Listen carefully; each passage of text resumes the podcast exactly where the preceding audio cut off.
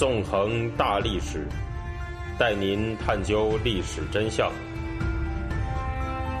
理解历史、现在与未来。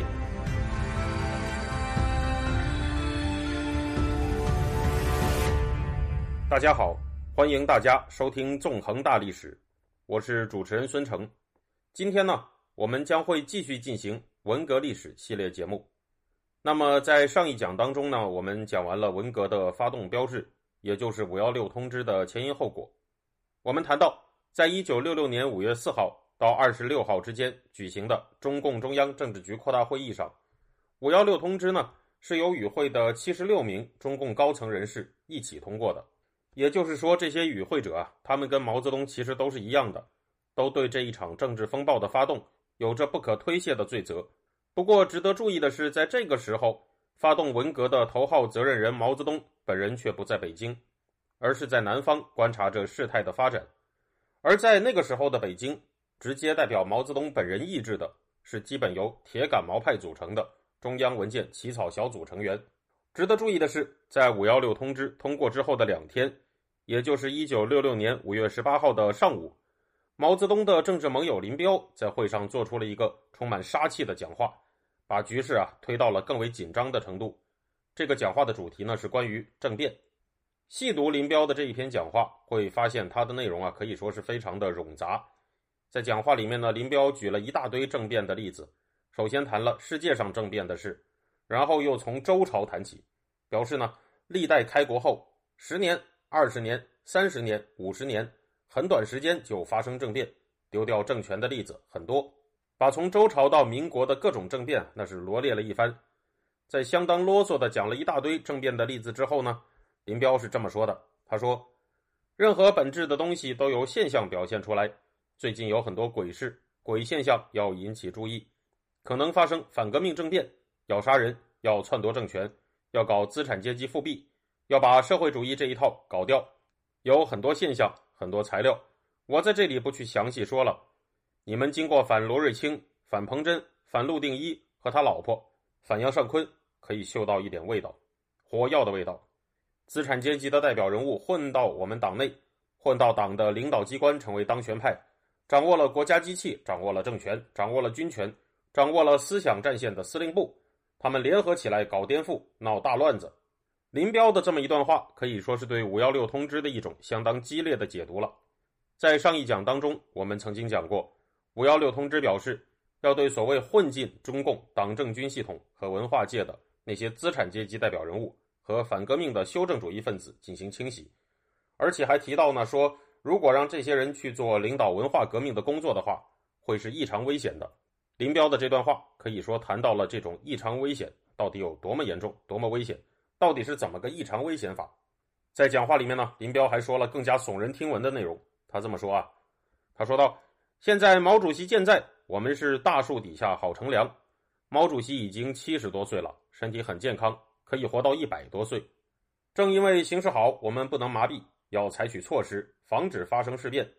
有人可能搞鬼，他们现在已经在搞鬼，野心家大有人在。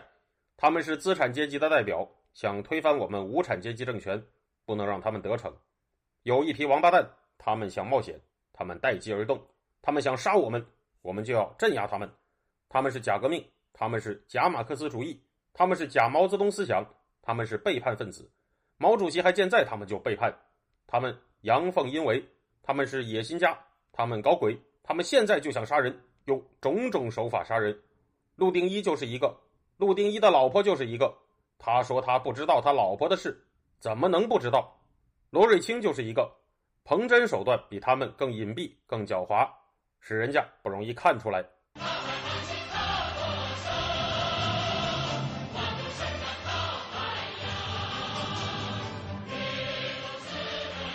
那么以上的这些话呢，林彪啊，他是首先给毛泽东戴上了一顶高高的帽子，表示说啊，毛泽东还能活到一百多岁。这个当然不是事实啊，因为仅仅在十年之后，毛泽东就以八十三岁的年龄死掉了。接下来呢，林彪大谈了一番所谓。资产阶级的代表想干什么？说啊，这些人不但是假革命、假马克思主义、假毛泽东思想背叛分子，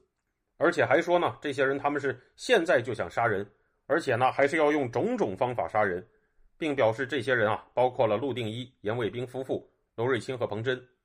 很值得注意的是，林彪首先提到了陆定一和严卫兵，足以见到啊，之前饱受陆定一之妻严卫兵匿名信骚扰的林彪，对陆定一夫妇那是有着何等刻骨的深仇大恨。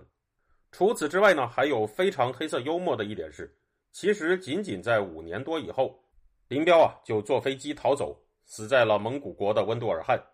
而在他之后，中共官方表示他试图用政变手段刺杀毛泽东，直到现在呢也没有得到翻案。在讲出上述的这一大段话的时候，林彪他是大概怎么也不会想到，他之后啊会迎来一个什么样的荒谬的而又黑色幽默的结局吧。在讲话当中，林彪也谈到，对于那些所谓准备搞政变的人，需要进行强力的镇压。他说道：“上层建筑的各个领域，意识形态、宗教、艺术、法律、政权，最中心的是政权。政权是什么？孙中山说是管理众人之事，但他不理解，政权是一个阶级压迫另一个阶级的工具。反革命是这样，革命也是这样。我想用自己的习惯语言。”政权就是镇压之权，当然，政权的职能不仅是镇压，社会上的反动派、混进党内的剥削阶级的代表人物都要镇压，有的杀头，有的关起来，有的管制劳动，有的开除党籍，有的撤职，不然我们就要丧失政权，就是糊涂人。根据马列主义的理论呢，国家实际上啊是所谓的剥削被压迫阶级的工具。那么在刚才我提到的这段讲话里面呢？林彪对于这个理论是又进行了进一步的推演，表示说呢，政权是一个阶级压迫另一个阶级的工具，而且还把这种观点简化成了政权就是镇压之权这样一个八个字的理论。在这样的一种预设之下，那就要在社会上和中共党内进行政治清洗，被镇压的对象啊，将会面临被杀头、被关起来、被管制劳动、被开除党籍、被撤职等等各种各样的命运，而这些被镇压的对象。也就是被林彪说成是社会上的反动派，以及混进党内的剥削阶级的代表人物的这些人们，如果没有被镇压，那根据林彪的说法，中共啊就要丧失政权，就是糊涂人。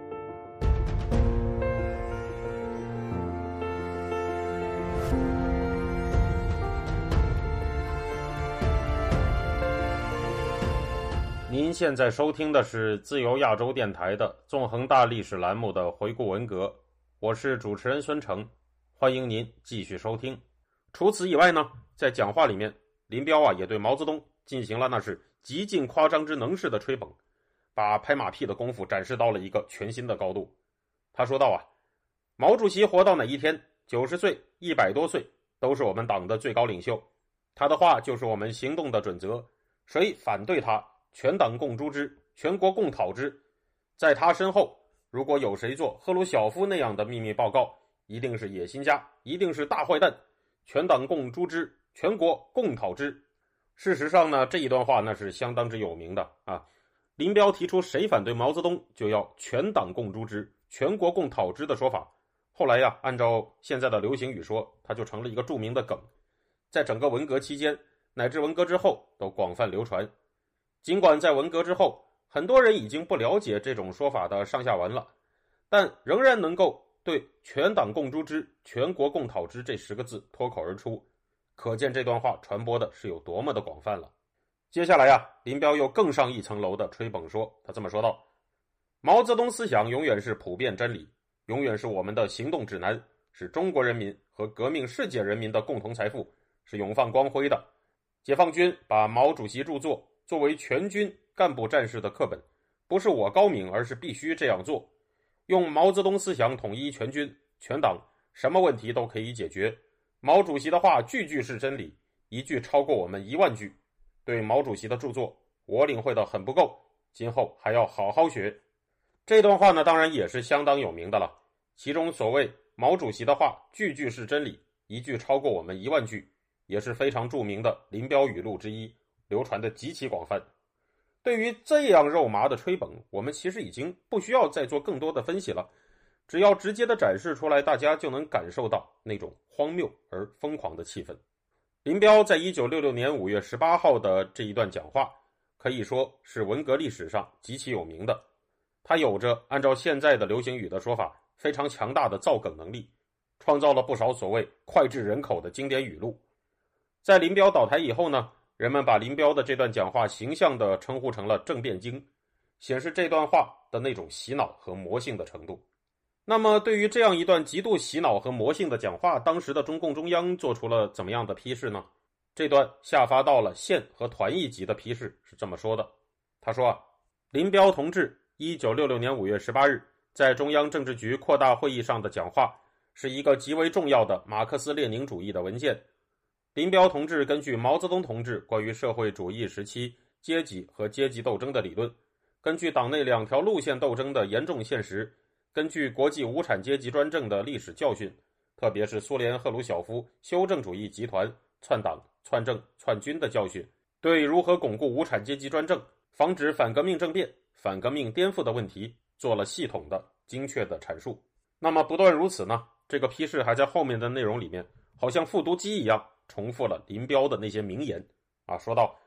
林彪同志尖锐地提出了无产阶级取得政权以后。还可能丧失政权的问题，他指出，无论怎样千头万绪的事，永远不要忘记政权。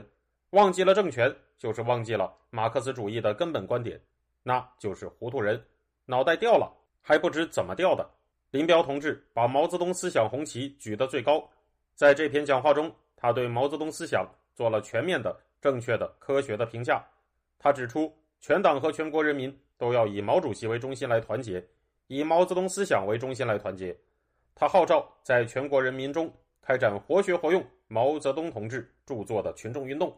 他指出，这是保证我国防止修正主义、避免资本主义复辟、加强和巩固无产阶级专政的最根本的关键问题。林彪同志说：“毛主席是我们党的最高领袖，毛泽东思想是永远的普遍真理。谁反对毛主席、反对毛泽东思想，全党共诛之，全国共讨之。”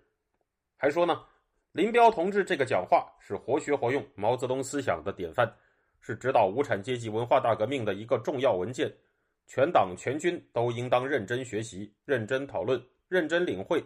把它运用到文化大革命和一切行动中去。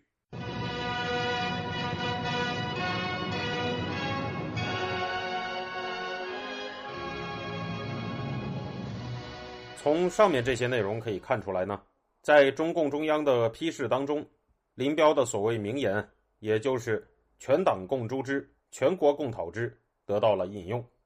而且呢，这个中共中央的批示啊，是把林彪的讲话摆到了一个极高极高的位置，而且呢，把林彪给评价成了所谓把毛泽东思想红旗举得最高的人。从以上的这些种种的情况啊，就可以看出来，林彪的那些疯狂的观点。绝不仅仅是他一个人的观点，而是整个中共中央的观点。林彪能说出那样的话呢，也绝不仅仅是只有他一个人有问题。这样呢，象征文革爆发的五幺六通知和林彪的政变经都已经推出了，在实际上，文革呢已经是开展了起来。一九六六年五月二十三号，在那场发动了文革的中共中央政治局扩大会议的尾声阶段，彭真、罗瑞卿、陆定一和杨尚昆。都被停止和撤销了职务，拿这四个人为发动文革进行祭旗的工作是已经完成了。随后呢，社会上就开始掀起了第一波反应。一九六六年五月二十九号是个星期天，这天晚上，一批北京清华大学附属中学的高年级学生来到了圆明园遗迹，秘密的商讨着一件在他们看来是至关重要的大事。而就是这么一群中学生的秘密集会。影响了此后历史的进程，他们呢将会成立一种组织，而这种组织将在此后的几个月内出现在中共政权统治的各个地方。伴随着这种组织的出现，大规模的暴力、杀人、抢劫、破坏行为，如同海啸一样的出现了。文革中的第一波大屠杀开始了。这种组织的名字呢，实际上直到今天还被人们反复的提起，那就是红卫兵。感谢大家。这周就到这里，我们下周再见。